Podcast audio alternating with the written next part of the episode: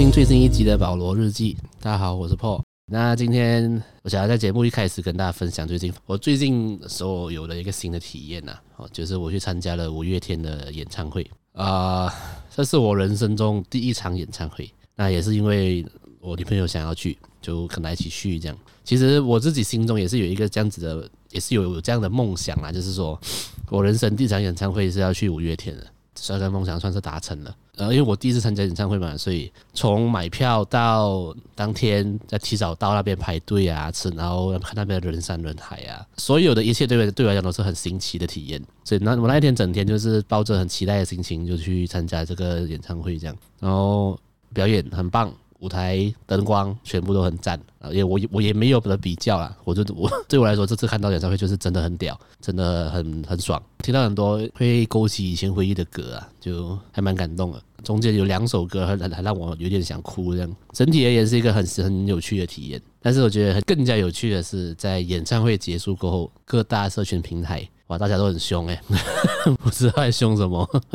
我我我是有看了很多各种各样的言论的。我觉得哦，就是因为是五月天，所以喜欢他的人比较多啦。所以喜欢他的人比较多的时候，争吵可能或者是说各方面的言论也会跟着比较多啦。啊。大致上就分那几派嘛。哦，有有些人觉得你买了坐票就不应该站啊，有些人觉得看看演唱会就是应该站起来嗨啊，为什么不可以站起来嗨啊？这之类的啦。总之呢，就是我现在还知道哦，原来看个演唱会。还有售后服务啊，还有售后表演啊，就是看大家吵架。哎，我我其实其实当下我我我看到这些言论呢，其实我就觉得，嗯，为什么我当下完全没有感觉？我是呃很迟钝吗？还是我只是单纯的享受了这个表演，所以我也没管那么多，我不知道啦。但我自己呢，我本人呢。如果你要我站整个演唱会都站着起来嗨的话啊，我目前是没办法做到，因为体力上的问题，不是不是我不想嗨，真的老了，所以没办法这样子整个整场演唱会三四个小时站起来嗨了。所以能够做到这件事情呢，其实也蛮屌的，体力也蛮好的。我在演唱会大概到了快结束的那半小时，其实我已经我其实我已经快睡着了，不是表演不好哦，不是表演很沉闷哦，是单纯的体力下降，然后睡觉时间到了，单纯这样而已。所以，我我就觉得，嗯，可以嗨整晚的人也蛮屌的，然后可以整晚跟着唱的人也蛮屌的，因为你们都还有体力，还还蛮年轻的，还蛮令人羡慕的。呃，就就是跟大家分享这个小插曲了，我觉得很有趣啊，看到大家的言论啊，然后各大 podcast、各大 content creator、各大 KOL 都有发表一些文章啊，做节目啊，讲一些事情这样啊，我觉得原来看演唱会是这样啊。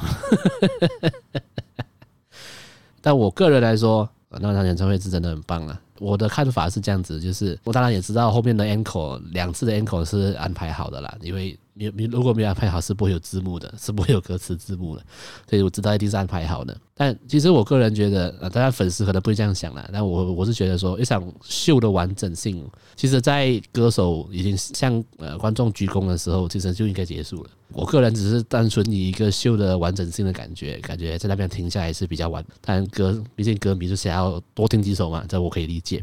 在演唱会前，我们吃的东西呢，我真的是屌炸天，超级屌。我们本地，我们马来西亚的很引以自豪的品牌 Ramly Burger，在场场馆外的能吃东西也不多了。餐厅的话，然后我就随便到了那边，就因为已经下雨，就很烦了，就随便找地方买一买就吃，这样。哦，世界最屌！我吃完第二天拉肚子，拉成白痴，太屌了。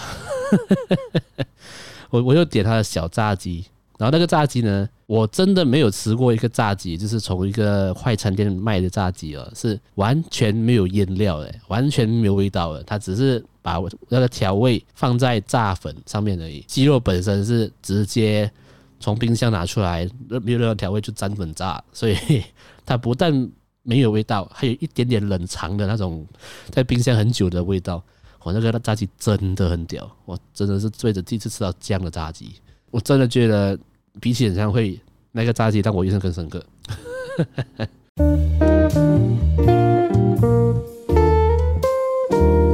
接下来跟大家分享，其实我在过年的时候去了泰国，可以跟大家分享在泰国吃到的一些东西啦。呃，分一个可以跟大家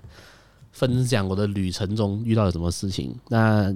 就如同标题讲的啊，其实我在泰国这食物中毒了，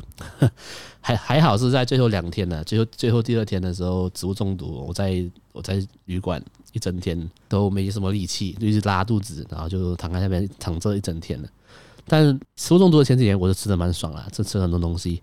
但是导致我食物中毒的原因呢，是在呃食物中毒的前一天，我们去我们去了一个海鲜市场，吃了一个生蚝啊。我觉得真的是游客们都会被一句话打败，然后就做了很多你这辈子后悔的决定，那就是来都来了啊。这句话就是来都来了，会把很多人害死。我那时候就很想吃生蚝嘛，我很久很久没有吃生蚝了，所以当下看到呃市场有卖，我想说要我决定要买。因为语言不通嘛，你也没办法去跟他讲我要新鲜一点什么的。我就看到他有把有卖种已经装在盒子，就是各种的塑料盒里面，然后一一盒分三颗这样子就分开来卖的。我想说就拿这一盒好了。那当下其实我妈有说，那盒子里面的已经已经是壳已经开了，所以它开了多久你其实不知道，会不会不太新鲜。他当下我就是没想，我想说哎应该没差吧，应该 OK 吧，我就买了。吃下口的前几秒，我闻到那个味道的时候，其实我心中。的答案是这一颗生蚝已经不太新鲜了，这是我的呃我的直觉跟一些嗅觉判断。其实我知道这个这颗生蚝已经不太新鲜了，但是当下觉得我买都买了，我 来都来了，还有副辣椒酱啊，真的有腥味，就是大家再吞下去也爽嘛。所以三颗我吃了两颗，然后我弟吃了一颗，然后隔天呢，我们两个都食物中毒了。真的是不能不信邪啊！相相信自己啊，相信自己的直觉判断啊，他是不能吃就不应该吃啊！你知道我在食物中毒的那天晚上，就是稍微好转一点点的时候，我还是有跟家人去外面，就是旅馆外面吃，去吃个晚餐。呃，吃那种路边开的小店呐、啊，就卖饭，然后有猪肉、牛肉的那种饭。然后我因为身体很不舒服嘛，所以我其实吃那个晚餐，我觉得呃没什么胃口，所以觉得那个饭很难吃。然后我就配着这个难吃的口味就睡觉，睡到第二天早上，然后我们就要搭飞机去回家了嘛。那吃了一个难吃的晚餐，第二天我们到机场的时候，机场卖的那个卖的食物也超级难吃。然后不知道是不是因为这两天的难吃的体验哦，留在我心中很深的感受里面。所以我再回到马来西亚哦。我只要路过卖泰国餐的餐厅，或者任何的店面或者摊贩也好，闻到那个味道就有点想吐，不知道为什么。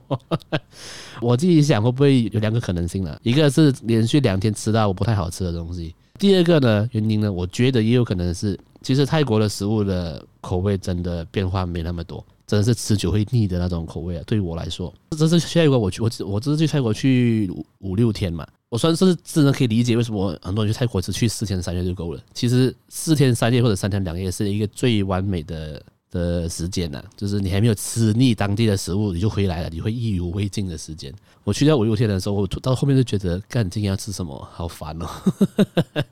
我在泰国五六天，我应该吃了有三次的日本餐嘛。泰国食物的味道真的太单一了，你吃个两三次、两三天就已经把它的味型吃完了。会有会会蛮容易腻的，但我还是要推荐一下大家一些餐厅了。呃，我不知道它是怎么念，是叫 Rosniom 吗 R O S N I Y O M Rosnium，。它是在商场里面的餐厅了。那感觉上面的定位跟我们这里的好像欧套这样子，它蛮蛮有这种感觉的。就它的定位是，它也是连锁的餐厅了。那这间餐厅呃，虽然感觉是连锁，但是它的食物的味道是有特别去调配过的，所以味道是。所以餐厅卖的食物的味道都是蛮好吃的，是不是也因为是连锁，然后所以它的味道有点调比较适合外国人吃，这样它的东西吃起来不会像是你在泰国路边摊吃到的味道，是感觉有特别调制过，然后调味也有改变一点这样。那既然定位是像欧涛这样子嘛，所以基本上在这间店，你在泰国想要吃的任何一道菜这边都会有啦，啊，帕泰呀，呃，猪杂汤啊，哦，猪脚饭呐。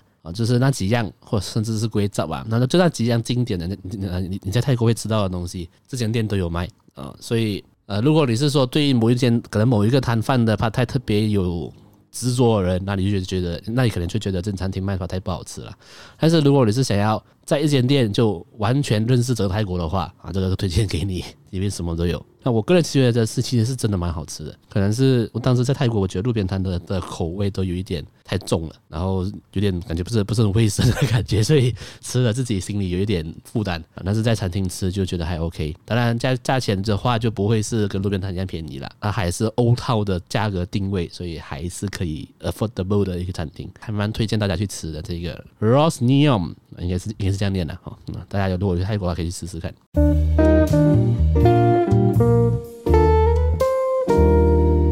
最后我要来推荐一间拉面店。那其实这拉面店，我觉得如果旅游在吃拉面的人，其实也不用我推荐，他每一天都在排队啊。他这拉面店就叫看北，它的位置是在呃靠近哈达马斯跟索拉瑞斯的那一区啦。那这间拉面店呢，他刚来马来西亚的时候，我就有看到他的消息嘛。然后我我过了应该他开店一两个月吧，我就去排队吃了。我记得我第一次去吃时间不对，就是下午去的，所以排队排了有快一个小时。然后正要去的时候。我一坐下来，我看到座位上有一个很非常喜欢的东西。我我在那个我连面都还没有上桌，我就知道，嗯，我来就是它会有一个类似泡用泡菜的方式去做的呃腌制的豆芽。那其实这个东西在日本其实蛮常见的，就是呃，在拉面店可能有些在你的面上来之前，可能桌边上会有一些小菜给你自己任意的拿这样子。那这一个腌制的豆芽为什么我会那么喜欢？是我有一次去日本，然后我我跟我妈两个人，然后我们去了那个泡面博物馆吧。那时候那时候天气真的很冷，然后我们在那个泡面博物馆结束走出来的时候，在那个小路一路上就看到了，在那条路的尾端就看到一些拉面店。过后我才知道，原来那间拉面店其实就是大名鼎鼎的一风堂了。但是当当时不知道，因为当时没有没有太注意，因为太冷了，所以我们看到拉面店就冲进去了，然后就坐下来吃。然后我就是在那一间一风堂第一次吃到这个腌制的豆芽，然后其实我很我很喜欢。然后我我去我记得我我第一次吃，我会会把我座位上整罐吃完，这样因为太好吃了。然后其实我一直都很想念这个味道。然后在马来西亚没有看到有人。没有看到一间拉面店有做这件事情，甚至一风堂本本店也也他们他们也没有做这件事情。一直到我去到堪北，哦，看到了一个一模一样的腌制豆芽，兴奋，直接狂吃。面还没有上，我就吃了快两三盘了，真的很好吃。然后我就跟我朋友讲哦，这个是日本人才会在日本的拉面店才会有的东西，这边会有，就觉得嗯还蛮赞的。然后的确老板是日本人呐、所以也蛮合理的。然后拉面本身哦，我我觉得啦，它的浓度的确是跟日本的一样。有点太浓了，但是还是很爽的，因为它的豚骨拉面的本身的基底是，呃，它的做法是跟一兰拉面很像的，就是你可以去决定你要不要加辣那个辣味，他们有一个辣椒的 paste 嘛，就是你可以加多加少，啊，辣椒的 paste 其实是 fixed 的啊，如果你要加更辣的话，它其实它其实会给你辣椒粉，所以等你喜欢吃辣的，你加多辣就是你自己喜欢嘛，呃，我个人是因为他们它 max 五辣嘛，我我自己喜欢。呃，想吃辣的时候我会点三，想要吃不同的我就会点一跟二这样。点面的时候，它可以你可以自己决定你的汤的浓度啊，然后面的软硬度啊，就可以调自己自己喜欢的的样貌这样。我觉得这个蛮蛮蛮棒的，因为这个很日本的感觉。你呃，你去吃呃一兰拉面，感觉是蛮像的。然后它的味道本身也跟一兰拉面有一点点像，但是一兰拉面没有那么浓啊，这边比较浓。然后它这边的浓郁度是有点可怕的，是如果你点最浓的话，因为我朋友吃沾面嘛，他点最浓的汤。那个浓到它已经是跟那种我们平时在喝那种玉米浓汤，或者是 mushroom soup 加超热，那个粉加超多，然后它已经不是汤了，它已经是酱了，它已经变成酱状态了，它有点浓到有点可怕。我朋友那时候吃到，他就是吃一半就有点想吐了，因为太浓，不是不好吃哦，是太浓。所以如果你吃不太习惯浓很浓郁的汤的话，就建议你去吃的时候可以点最清淡的啊，那个的那个口味。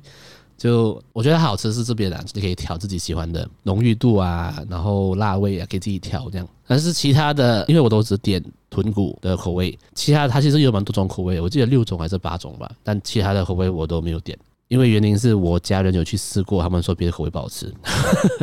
我自己没有试过，我我是不知道了。但是原味的猪拉面是真的很好吃，然后他他是排队名店，十二点开，呃，十一点开门，你十点半就要去排队了，然后才可以拼第一波进去的的客人这样。这次会想要分享是我妹从台湾回来嘛，过年，然后她突然有一天想说，叫我带她去吃拉面。想到，哎，对这间店还蛮有名的，就带他去吃吃，然后我也重温了一下那个味道，就想说啊，在在在节目中跟大家分享。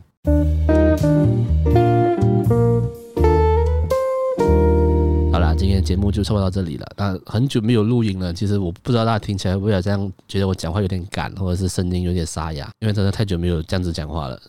还慢慢找回那个那个感觉了。那呃，我不知道这个节目有多有多少人在听，呃，我相信应该大部分都是我身边的朋友了。